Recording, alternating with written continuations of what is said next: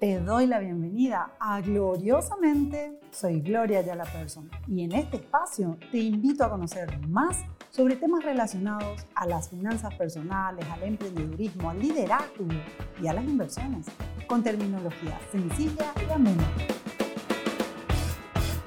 Un ingreso extraordinario se merece un destino especial.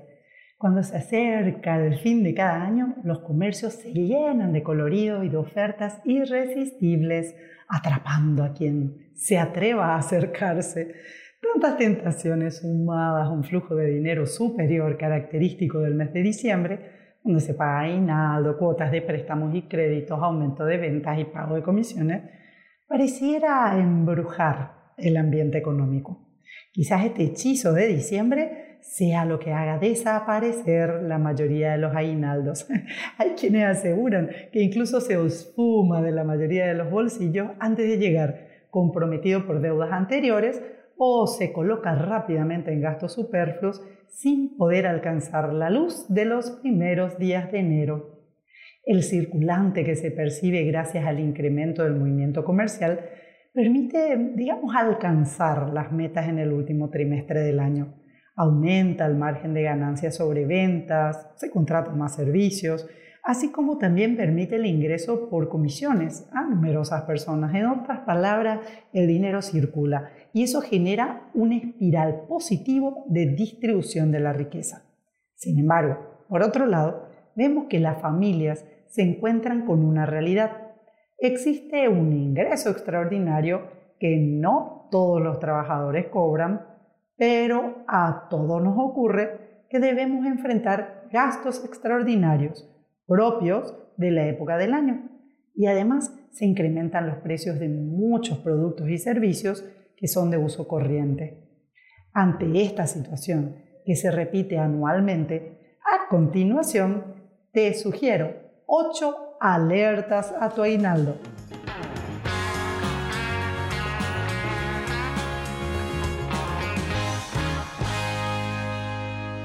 1. Elaborar menús de todo el mes de la manera más detallada posible, colocando un monto tope para los gastos destinados a caprichos en la cena de Navidad y de fin de año, pues en ocasiones gastamos innecesariamente en delicatessen, que usualmente la familia ni siquiera aprecia. 2. Comprar con anticipación los productos no perecederos que vas a necesitar, tanto para el mes como para las fiestas, de forma a evitar adquirirlos con los usuales aumentos de precio de la última semana del año. Cuando vayas al supermercado, no te olvides de llevar la lista previamente elaborada en tu casa. Es distinto ir a comprar a ir a que te vendan. 4. Conversa con tu familia y definan un monto tope de gasto por cada regalo de fin de año. Así, los que menos tienen no se sentirán incómodos ante los regalos de costos muy elevados, que solo pueden hacer uno o dos miembros de la familia. Cuidado con las familias que compartan la Nochebuena. No queremos hacer sentir mal a los niños mientras uno recibe una, no sé, caja de lápices de colores, al primito le regalan una tablet de última generación. No, no es momento para eso, por favor. Cinco, Para las vacaciones anuales tenés que definir con un año de anticipación qué monto vas a destinar y ahorrar mensualmente para contar con ese importe en la fecha definida. No uses tu aguinaldo y mucho menos te endeudes para disfrutar de las vacaciones. 6. El utilizar el aguinaldo para ponerse al día con cuentas atrasadas debe ser una fuertísima llamada de atención, algo así como alerta sobre tu presupuesto mensual Tienes que identificar qué mal hábito financiero estás teniendo como para haber llegado a esta situación. Mm, que nunca más te pase. Esto no debería haber sucedido. Tienes que evitar ahora que te vuelva a ocurrir.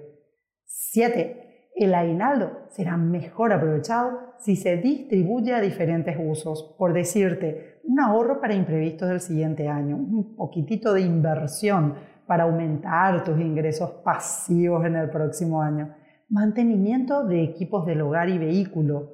Claro, para evitar costos mayores cuando se descompone sale más caro. También una partecita deja para el pago de impuestos inmobiliarios o la habilitación, el registro, etc. Y no te olvides que sí o sí entre febrero y marzo vas a tener el costo de matrícula, ya sea de colegio o de universidad. Y 8. Recordá que se viene enero con sus cinco largas semanas por delante, con sus propios gastos y cuentas.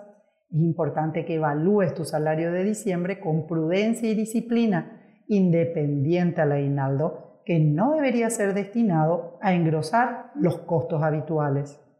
Cuida tu billetera este fin de año, disfruta de las fiestas de fin de año, sin olvidar que el consumo en exceso hace daño a la salud financiera. Sigamos hablando de dinero, que así aprendemos a manejarlo mejor. Esto fue gloriosamente motivación financiera para todos. Pero antes que te vayas, sí, sí, sí, espera un ratito, te habla Gloria otra vez. Si disfrutaste este episodio, compartilo con tus amigos. Además, podés encontrar más consejos sobre finanzas en mi web ayalaperson.com barra hablando de dinero. Ahí vas a encontrar mi libro que se llama Hablando de dinero, finanzas para todos. Puedes comprarlo y descargarlo al instante. Muchísimas gracias por sintonizarme